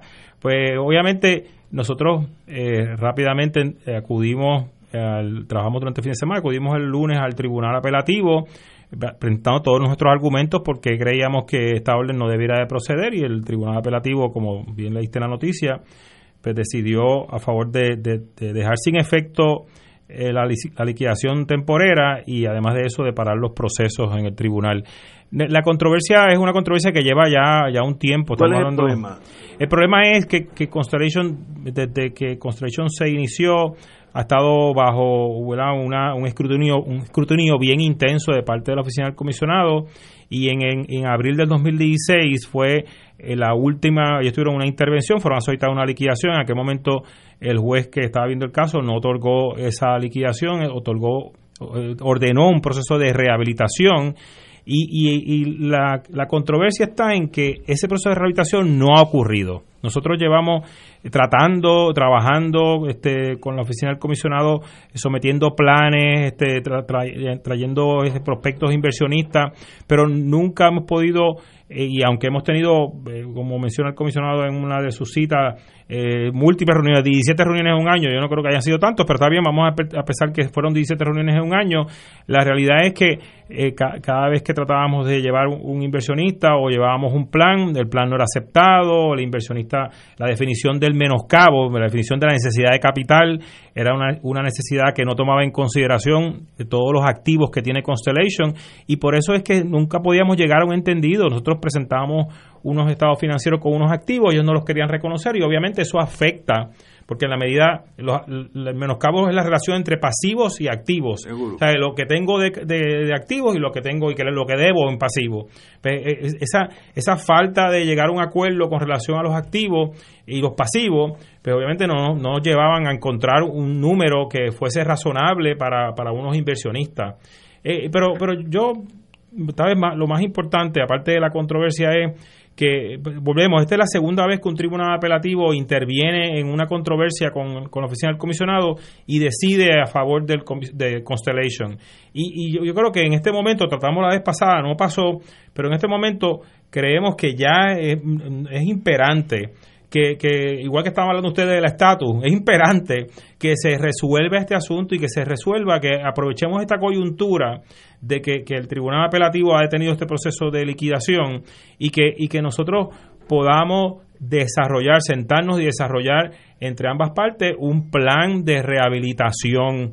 Porque, ¿por ¿por qué queremos cerrar a la única empresa puertorriqueña en un mercado que tiene una demanda brutal. Todos vamos para viejo y aquí ustedes, todos vamos vamos para eso, estamos cerca. Yo no voy, ya yo llegué. Ya usted llegó ya, pues, pues, por ende, necesitamos, necesitamos que exista Constellation, que exista la oferta que ofrece Constellation por el bien de, de, esa población, de, de, nuestros envejecientes, nuestros incapacitados, porque nosotros somos un plan Medicare Advantage. Nosotros estamos dirigidos a la población este, Medicare y a la población de incapacitados que tienen el Seguro Social y que tienen el Medicare. Esa, esa es nuestro mercado, un mercado bien vulnerable, muy selecto, que tiene 580 mil personas y que sigue creciendo en Puerto Rico y que necesita oferta, necesita oferta y que y hoy el Estado de Derecho es que ustedes continúan operando. Sí, bueno, al, detener la orden, tuvieron que reclutar a todos los empleados para atrás. A mí no me reclutaron porque me votaron también. El viernes pasado me despidieron de Constellation, pero pero restituyeron a todos los empleados y mis abogados, los, abogados de Constellation están trabajando con eso. A mí y a otras dos personas no nos restituyeron como parte del proceso de, y eso lo discutiremos ¿verdad? en el tribunal en su momento. Pero yo yo no tengo problema. Yo sigo trabajando en pro de Constellation aunque esté despedido, porque porque para mí esto se ha convertido esto esto hace tiempo que es una causa. Ustedes me han escuchado otras veces aquí. la existencia de Constellation es una causa necesita del apoyo, lo ha tenido, ¿verdad?, de, los, afiliados, necesita el apoyo de los, de los proveedores, de los que prestan los servicios de salud, y necesita el apoyo del pueblo, necesita el apoyo de la gente que, que reconozcan que hace falta una alternativa como lo que ofrece Constellation. Nosotros no vamos a hablar de las bondades ¿verdad? del plan, eso es otro tema, ya tendría que, que, comprar espacio con ustedes aquí, pero, pero en términos de la necesidad que tiene el pueblo de Puerto Rico de alternativas de planes Medicare Advantage, Constellation tiene que existir y debe existir. Y si yo tengo el plan de Constellation, ahora mismo yo usuario no tengo que preocupar. No tiene ningún problema porque, o sea, volvemos, la, dejaron sin efecto la orden y se restituyen todos sus servicios. Eso fue un proceso que, que, causó mucho roce entre, entre nosotros y la oficina del comisionado porque ellos hicieron unas representaciones de que tenían todo coordinado y lamentablemente, vamos a ver, no quiero entrar en juzgar si ellos hicieron lo que tenían que haber hecho o no, pero ahora en este momento tenemos que reconocer que lamentablemente no habían hecho las coordinaciones y posiblemente se dio, y, se dio una interrupción en los servicios. Entre el viernes por la tarde y el lunes hasta, por la tarde fue que decidió el tribunal apelativo, el, lunes por la hasta el lunes por la tarde habían proveedores que la noticia que teníamos, bueno, cerraron Constellation, pues yo voy a dejar de ver estos pacientes y laboratorios que dejaron de ver pacientes y farmacias que dejaron de, recibir pacientes y despachar medicamentos, porque ¿quién, ¿quién les va a pagar? No estaba claro nada de eso. O sea que por esa razón este ya ya estamos volviendo a la normalidad. Nuestros empleados hoy entraron a Constellation, los dejaron entrar porque tenían un alguaciles allí, pues los removieron los alguaciles, dejaron entrar a los empleados y los empleados se han dedicado en el día de hoy de, en cuerpo y alma y todavía hasta ahora están trabajando, hasta las 8 de la noche van a estar trabajando, llamando a afiliados, contactando a proveedores, buscando todos los posibles eventos que ocurrieron de interrupción de servicio que nos pudieron haber reportado ya sea eh, a través del call center hoy por la mañana o el viernes por la tarde y trabajamos en eso para restituirles o darles el acceso que necesitan a su servicio. Pregunta, eh, eh, yo estoy eh, fundamentalmente ignorante de cuál fue el proceso que llevó a, la, a las cortes, a Constellation y quienes se oponen a Constellation, pero me interesa saber si en algún momento del proceso jurídico el secretario de salud intervino a favor de ustedes, ayudando a defender la posición de ustedes para que no se vieran afectados los servicios y los intereses de ustedes. Uno. Dos, si el procurador del paciente intervino, porque los pacientes están afectados fundamentalmente en esto. Y tres, si quien dirige la eh, oficina supercentralizada de desarrollo económico en Puerto Rico, que tengo entendido que es el secretario de Hacienda, el señor Jorge Maldonado, eh, de alguna manera prestó alguna ayuda para servir, aportando como a, amigos Curie una opinión de que ustedes tenían la capacidad financiera para cumplir con las obligaciones contraídas. Pues vamos a empezar por el secretario de Salud nos ha dado siempre mucho apoyo. Él cuando Constellation pidió una expansión a todo Puerto Rico, si ustedes se acuerdan, yo estuve aquí el año pasado para octubre hablando de eso, que estuvimos limitados a 16 municipios por muchos años. El secretario de Salud nos dio su endoso y nos ayudó, igual que la comisionada residente, también la tengo que incluir que fue una persona bien importante. Y en aquel momento el comisionado de seguro también este, pudimos ¿verdad? demostrarle que, que, era, que era un paso importante en la rehabilitación el permitir la expansión. Esa, eso, esa, en aquel momento, y, yo sé que, que, la, comisionada residente, el secretario de salud, entendieron muy claramente. igual pregunta, ¿es si participaron en el proceso judicial aportando pruebas? No, en este proceso, en el proceso judicial no. Ellos, ellos aportaron, en ese momento ayudaron a Constellation a conseguir esa expansión a todo Puerto Rico, a que, a que, a que Medicare aprobara esa expansión y, y, necesitaban una, una carta de parte del comisionado de seguro que él también la dio en aquel momento. Este, sí, entonces, vamos, la, la, próxima pregunta que usted me hizo fue con relación al, al, al, procurador del paciente. Al procurador del paciente. Eh, no, no, ellos no han participado, pero ellos tenemos comunicación con ellos. Cuando surge cualquier situación con los pacientes, ellos se comunican. Tenemos, tenemos una excelente relación con la oficina del procurador del paciente. Todo lo que ellos nos refieren se lo resolvemos. O esa es la, la, idea de Constellation no es entrar en, en, lucha con ningún regulador, es todo lo contrario. Si tenemos que, nosotros no somos perfectos, si estamos haciendo mal, lo vamos a resolver y vamos a buscar la forma de beneficiar al paciente siempre. Y con relación al, al gobierno, pues eso es, nunca habíamos procurado la ayuda de, del área de desarrollo económico, pero obviamente usted trae un excelente punto. Aquí hay un negocio que es netamente puertorriqueño, que llegó a emplear, llegó a emplear 200 250 personas, pero como hemos pasado por este proceso, proceso eh, hemos tenido que ir reduciendo nuestra fuerza laboral. Y ellos hablan de que tienen una política pública orientada al empresarismo. Y, y, en, y en momento tuvimos acercamientos en Fortaleza, nos dieron cierto apoyo, pero aquí obviamente ahora mismo hay unas diferencias, por eso estamos que, no que no debiéramos estar peleando en el tribunal, estamos con estas diferencias cuando cuando pueda haber diálogo y cuando pueda haber formas de, de, de sostener y de mantener una relación de trabajo yo no de, que podamos mantener a Constellation. O sea, Constellation es una empresa que puede ser rehabilitada. Yo, yo leía un artículo el domingo sobre las compañías locales que se han ido a la quiebra y entrevistaron a los Mazos, eso es un excelente ejemplo. A mí me inspiró muchísimo ver que, que, que cuando, cuando la gente quiere echar para adelante, pues siguen para adelante y, y, contra viento y marea levantaron esa compañía, la reinventaron, la reenfocaron y siguieron para adelante.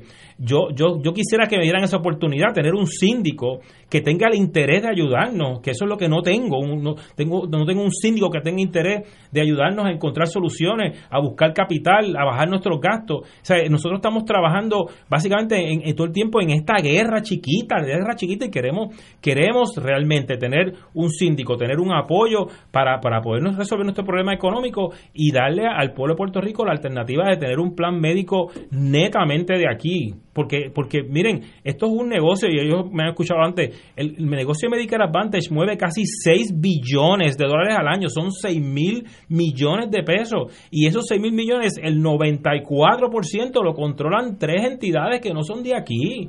Sea, ¿por qué no pueden existir compañías? Yo, yo admiro mucho a los empresarios pequeños que están abriendo food truck por ahí, carritos de hot dog y, y centros de comida. Pero miren, necesitamos, vamos a necesitar cientos de miles de negocios de ese tipo para poder levantar capital en Puerto Rico. ¿Por qué Puerto Rico no puede, los puertorriqueños no podemos entrar en grandes empresas? ¿Por qué los puertorriqueños no podemos envolvernos en negocios de esta magnitud? Lo podemos hacer, pero necesitamos el apoyo, no solamente del gobierno, sino también de la gente. O sea, yo, yo, para mí, como digo, esto, esto es una causa. Ustedes tienen poderosos cabilderos en contra. bueno, tengo, tengo, tengo cabilderos a favor. Pues por eso, pero, pero yo, mire, yo, no, yo nunca, y lo digo públicamente, yo nunca he tenido que pagar un centavo en ningún tipo de cabildero y acercamientos he tenido, pero por montones bajo, bajo la administración pasada y bajo esta administración. No he tenido que hacerlo porque mis cabilderos están en, en sus casas ahora mismo, posiblemente oyendo este programa de radio o, o básicamente entre, cuidando nietos o cuidando un familiar que está enfermo. Para mí, esos son los cabilderos más importantes. Cuando yo hablo de cabilderos, en el caso de ustedes, precisamente hablo de los que en el gobierno tienen la responsabilidad de garantizar que empresas puertorriqueñas puedan competir favorablemente con empresas foráneas y crear proyectos de desarrollo económico que sean autosustentables.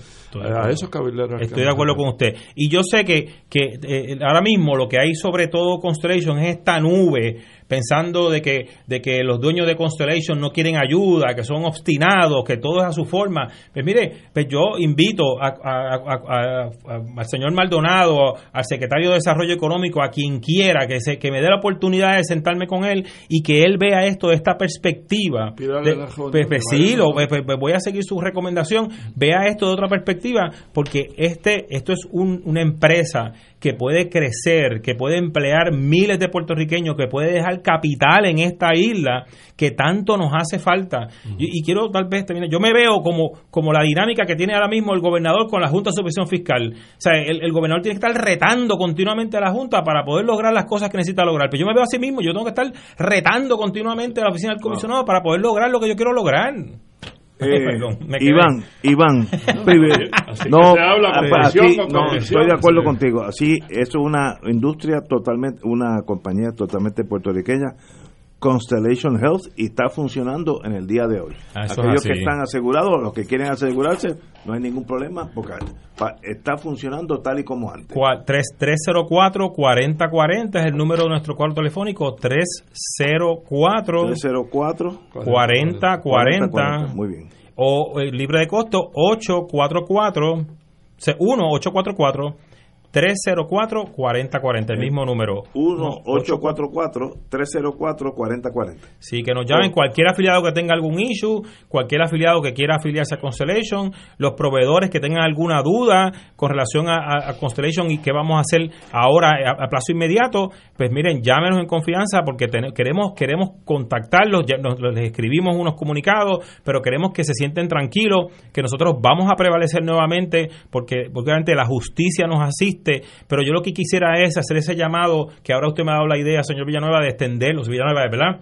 Villanueva, de, poder extenderlo entonces a, otras entidades de gobierno o otras, otras ramas del gobierno y que, y que podamos buscar una solución para el futuro de Constellation. Antes que te vaya, Iván, ¿quién, ¿quién tiene, porque no veo aquí, quién es el juez que, que, tiene el caso en instancia. Eh, ay, le digo el nombre de la jueza. Porque mencionan, mencionan el panel del tribunal apelativo. No mencionan la. Pero no mencionan el juez o la juez, no sé. La juez, creo que fue. Eh, que tiene el caso en instancia.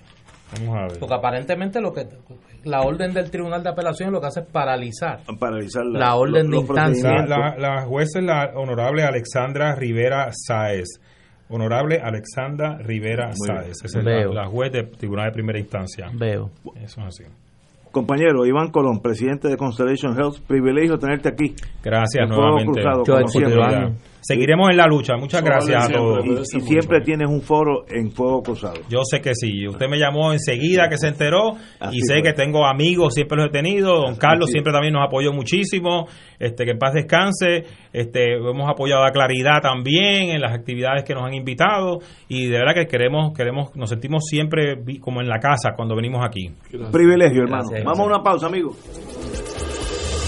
Fuego Cruzado está contigo en todo Puerto Rico.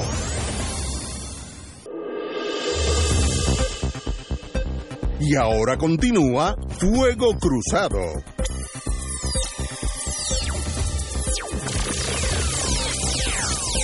Regresamos amigos y amigas a Fuego Cruzado. Amigos y amigas, eh, como todo en la vida llega a su un nivel, baja el tono con la Junta. El gobernador de Puerto Rico, que el domingo dijo, no pasarán. Oye, se tardó poquito esta vez. Bueno, dos días, eso es suficiente. Eh, el gobernador Ricardo Rosselló pareció atenuar ayer la intensidad de su ofensiva contra la Junta al afirmar que está dispuesto a sentarse a negociar con el ente federal para discutir asuntos de índole fiscal y presupuestaria. El mandatario reiteró que se opone férreamente a la reducción de las pensiones de los empleados públicos. Yo estoy con él 100% y todos estamos con él 100% en eso. Pero no a que se destine parte de los recursos del erario para el pago de la deuda en un futuro cercano. Eso va a suceder con o sin gobernador de Puerto Rico. La Junta, la misión de la Junta es el cobrar. Así que si se hace de buena fe y entre amigos es más fácil que si se hace con, si, se hace con un machete en la mano. Entonces es más difícil. Recalcó que su posición no significa que esté cerrado a negociación, pero puntualizó que no lo hará usando las pensiones. En otras palabras, ya él puso el doble seis del dominó en la mesa. No me tocan las pensiones, yo estoy dispuesto a negociar en otras áreas. Yo creo que esa es la única forma que él tiene de moverse y yo diría que las pensiones deben ser intocables en Puerto Rico porque por cada pensión de esas Cadillac hay mil pensiones que son casi marginales y eso no debe tocarse. Pero veo que ya el gobernador tiene un, un se ha acercado a la Junta con miras a dialogar. Yo creo que ese, yo dije desde el principio, esa es la forma de hacerlo. No usa el machete porque ellos tienen un machete mucho más grande, compañero. Yo, yo me tengo que reír, sí, porque a mí me gusta la caracterización que tú haces, que el gobernador, que tú te alegras, que él se acerque, ¿cómo es a negociar? A negociar, de buena sí. Somos todos como amigos. como hizo en los dos presupuestos anteriores, que negoció y se aprobó el que la Junta quería. Sí, pero, pero ahora tenemos una disposición aún más amena. Sí. Más, Ay, Dios. Yo que no entiendo muchas cosas, me estoy confundido. Eh, A veces. Sí, esos, son no. los, esos son los más inteligentes. No, no, Hay que no. tener cuidado con los Te que está juntando mucho con Ignacio, ten cuidado. ¿No será que estos ciento y pico de mil largos pensionados que hay, a, a- favor de los cuales el gobernador se está pretendiendo convertir en su campeón defensor para que no le bajen las pensiones y así fortalecer una base política amplia, se está viendo resquebrada esa eh, base de pensionados de cientos de miles por la estrategia de la Junta de fragmentar a esos cientos de miles e ir negociando sector por sector con cada uno de ellos para preservar sus pensiones, aunque sean un nivel menor, negociando unos convenios como se hizo con la Asociación de Maestros y como se hizo con la SPU de Roberto Pagán. Y el gobernador ha visto la escritura en la pared de que la base política amplia que él estaba cortejando de pensionados, la Junta ya se la está escuchando, como tú le llamas, poco a poco. Yo estoy un poco confundido, pero me parece que la estrategia de la Junta está ejerciendo presión política sobre el gobernador para decirle o negocias con nosotros o la base política con la cual tú pensabas salir electo va a estar en manos nuestras para que tú no lo seas. Para ser una persona que está confundida, tú estás No, está bastante, claro. claro. Muy bien, así que, así que Suerte que está confundido. Oye, estuviera más claro, olvídate tú. Pero anyway, eh, como yo dije, desde que nombraron la Junta de Supervisión Fiscal, de eso hace dos años y pico, estábamos empezando eh, eh, ese- esos capítulos difíciles. Ajá. Esa Junta es una agencia de cobro. Nosotros vivimos en una fantasía tal que pensamos que esa gente viene aquí a ayudarnos a fomentar una industria nativa, a, a que los- la, la- la- la economía funcione. Esa gente viene aquí a cobrar. Y si le tienen que sacar el dinero al centro médico, se lo sacan. Porque es su misión. No estoy diciendo que son gente mala. Bueno, es que... le- Son malos, ¿no? vamos a no ser neutrales.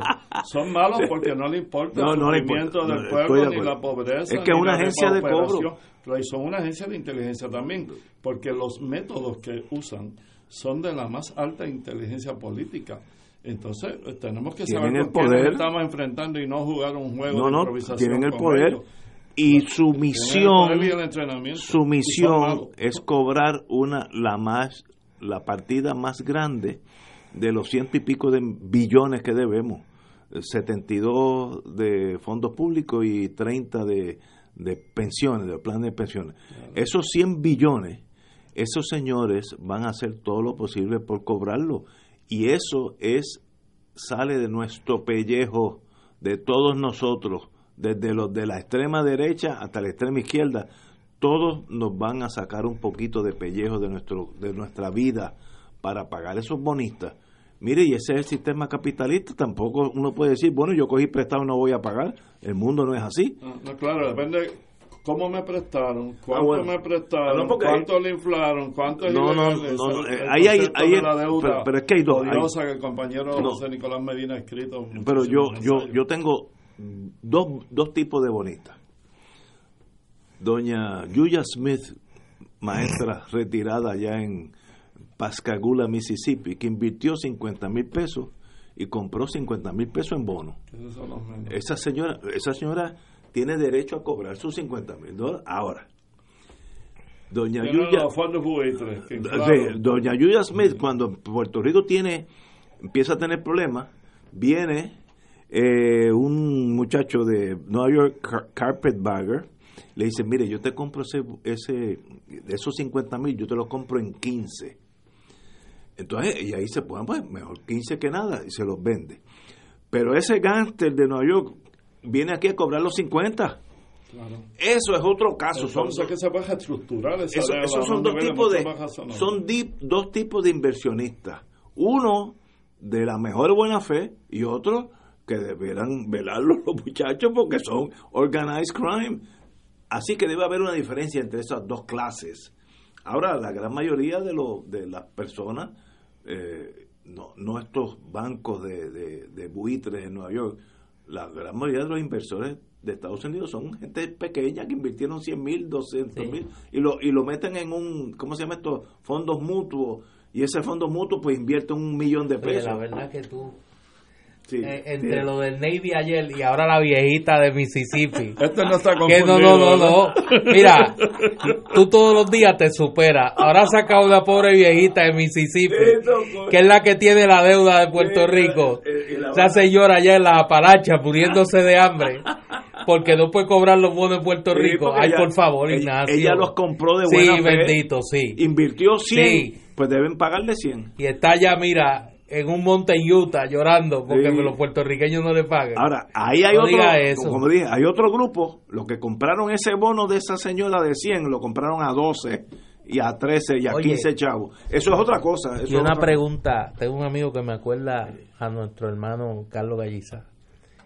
¿Y por qué hay una junta de control fiscal en Puerto Rico? Porque dentro de la bandera americana y nosotros somos parte de Estados Unidos, lo mismo se lo hacen a, West Virginia, ¿sabes? No, no, no, pero fíjate. Cuando se van por el boquete. No, no, porque West Virginia. No al mismo nivel, ni, ni no, no, yo, mismo no, costo tampoco. No, no, yo sé, yo sé, yo sé, yo sé. Con los territorios uno puede ser más chico. ¿Por qué el Congreso puede nombrar una Junta de Control Fiscal?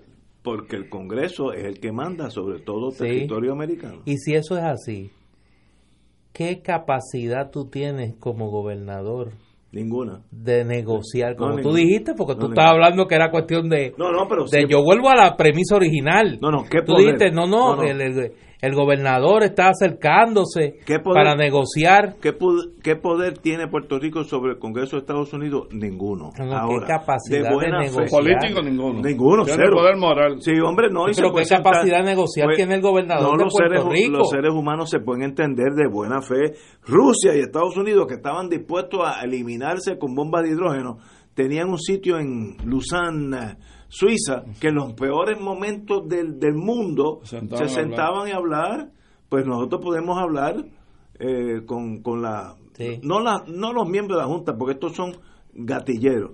Eh, los que están detrás, el Congreso, el presidente de Estados Unidos, esos son los que mandan. Estos son, pues, tú sabes, hitmen, como diríamos allá en Brooklyn. Estos son, estos son bouncer, bouncer económicos. Hitman en español, dice John Parkin, que son los gangsters económicos. Los gangsters, muy bien. Vamos a una pausa, amigos.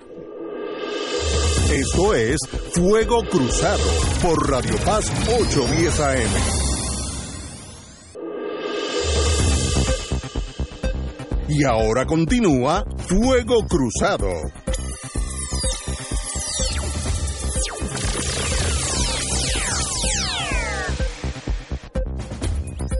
Back in the US of A.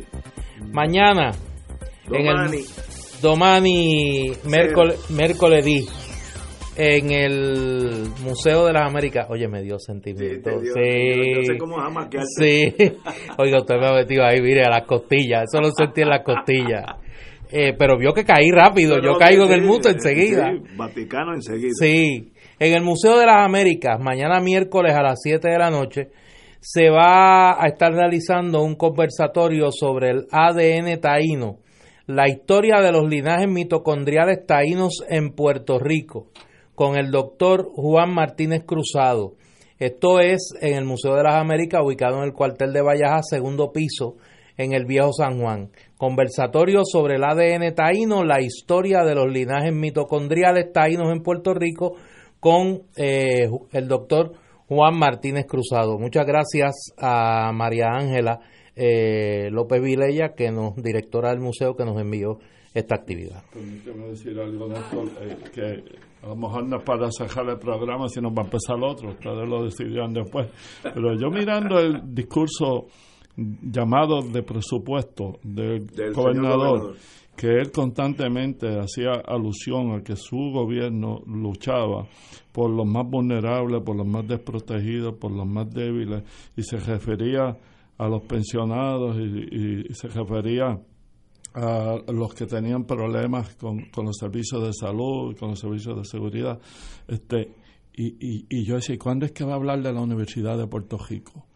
Que tiene 11 recintos, que tiene decenas de miles de estudiantes pobres en, en ese centro de estudios a través de esos 11 recintos, que su única esperanza de subir en las estratas sociales eh, porque sus padres o sus abuelos o abuelas o, muchos de sus hermanos no pudieron estudiar y ellos tuvieron el privilegio de ir a la Universidad del Estado.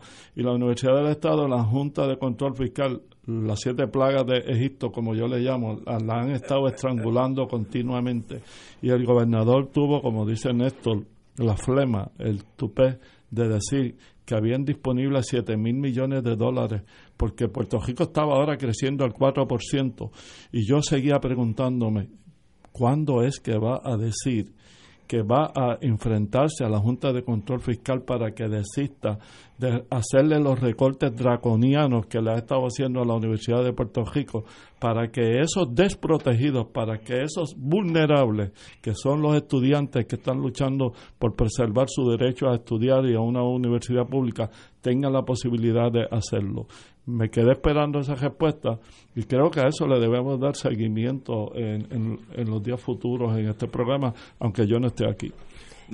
que de hecho hoy fue la, hoy fue la graduación del el recinto de Río Piedra, de la Universidad de Puerto Rico, y allí los estudiantes se manifestaron, le dieron la espalda. Estudiantes de Derecho, tengo entendido. Le dieron la espalda. Conoce lo que es el derecho, que está vinculado al reclamo de justicia. presidente no hay derecho sin reclamo de justicia, así que esos van a ser buenos abogados. El presidente que se sienta tranquilo porque a Jaime Benítez le metieron una bofetada. A Jaime Benítez. Una mujer valiente. Sí, en 1970. No, pero suave, suave. No, bueno, pues que por eso que no se sienta mal porque le dieron la espalda. El problema es que él le dio la espalda a la universidad. Él le dio la espalda a la universidad. Es que, él, es que él nunca le ha dado el frente a la universidad desde que llegó ahí de presidente. Ante la quiebra real de Puerto Rico, eh, gobernar es bien difícil. Porque tú cortas por un lado y afectas a otro. Por ejemplo, si el gobernador dice que yo estoy con él, las pensiones no se tocan. Yo creo que todo Puerto Rico está con él. Ok, muy bien, estipulado no me hable más de eso, se quedan como están. Pero eso quiere decir que alguien en la, otra punta de la lanza se afecta y ahí puede estar algún recinto de, la UPR que se pueda cerrar, sí, Pero tiene que haber que yo no sé, una clasificación de lo que son servicios esenciales a lo que se han negado. Educación, salud y seguridad, vivienda y empleo son cinco servicios esenciales. Por eso hay que proteger a Constellation porque produce empleos. Por eso hay que protegerla en la universidad, porque es educación. Por eso hay que destinar los fondos que se utilizan en contratos y en prebendas para cabildear a favor de la estabilidad, en ponerle techo a los más de 20 mil o 200 mil, como sea el número, que todavía tienen toldos azules. Aquí hay dinero para atender las cinco prioridades centrales esas que, yo te señalé. y él digo que le sobraban 5.800, son de los este, millones esos, no son siete, porque hay 1.300 que están eh, en un fondo que son de los empleados públicos que les pertenece a ellos. Pero hay 5.7 billones de dólares disponibles. Bueno, úselo para las prioridades esenciales. Estoy de acuerdo contigo. Ahora, la problemática es que tú tienes un tablero donde tienes una, unos fondos ya raquíticos y unos gastos como, como centro médico. Tú no vas a cerrar el centro médico porque la gente se muere. Pues si dejas las pensiones y el centro, el centro médico abierto como debe estar, pues alguien se afecta. Entonces tú estás jugando donde ¿Dónde corto? ¿Cuáles son las prioridades? Ah. Y eso, pues, la. Yo digo que la educación es una de esas cinco. No, no, yo, yo puedo estar de acuerdo contigo, pero el, el gobernador tiene esa. Gobernar en la pobreza es más difícil que, gobernar en la abundancia. Ah, por supuesto, pero si tú, le, dices al pueblo que estás capacitado y que tienes un plan estructurado para gobernar y que ese plan eh, fue estructurado de manera científica con una buena administración pública y una buena gerencia, que es lo que le decía él al pueblo cuando era candidato, pues ahora tú no puedes presentar excusas de, ah, que yo no sabía que esto es lo que me iba a encontrar, yo no sabía lo complejo que era, eh, me han puesto estas trabas. No, si tú pediste la confianza del pueblo, ya la tienes que ganar en los hechos y es lo que no ha pasado hasta este momento. Oye, antes que nos vayamos, me recibo mensajes de varias personas, aunque sea de manera breve, eh, como parte de nuestro servicio de orientación y servicio público, Ignacio te orienta eh, una pregunta que me parece que debe contestar. Si usted recibe una notificación o ve una noticia de que a usted lo están investigando desde la Fiscalía en Nueva York, Southern District. del Southern District, Mire, señores. ¿cómo usted debe reaccionar? Particularmente estos jefes de agencia que los llaman. Le dicen, mire, que es de la Fiscalía del Southern District de New York y Queremos- queremos hacerle una pre queremos Pero- conversar con usted. Sí, vamos a mandar un. Va- eh, sí, sí, allá va este Yuyo Smith, Yuyo el marido de Yuya Smith, de allá de la Palacha, que de casualidad agente del FBI le La- dice, mi único consejo es: queremos hablar con usted. no se le ocurra decirle una mentira a un agente. No se le ocurra. Usted tiene derecho a no decir nada y eso es absolutamente protegido. O, mi recomendación genérica: háblese con su abogado de confianza. Y mira, me llegó este papelito, me están invitando una cosa que dice grand jury, gran jurado. ¿Qué quiere decir eso? Pues cualquier abogado le puede dar servicio y decirle, mire, esto es esto, etcétera, etcétera y siempre tiene el derecho a no incriminarse. Lo que no tiene derecho, y en eso el mundo político falla constantemente, es a mentirle a los agentes federales o los agentes estatales también, porque eso en sí es otro delito, pero acá rato cae un O sea, que pescado. aplica la misma, Sí, lo, lo mismo. el mismo consejo. Con ese buen consejo misericordioso que pretende No mienta. preservar la vida y la libertad, nos vamos despidiendo Señores, ya. con esa grito de esperanza, hasta mañana amigos.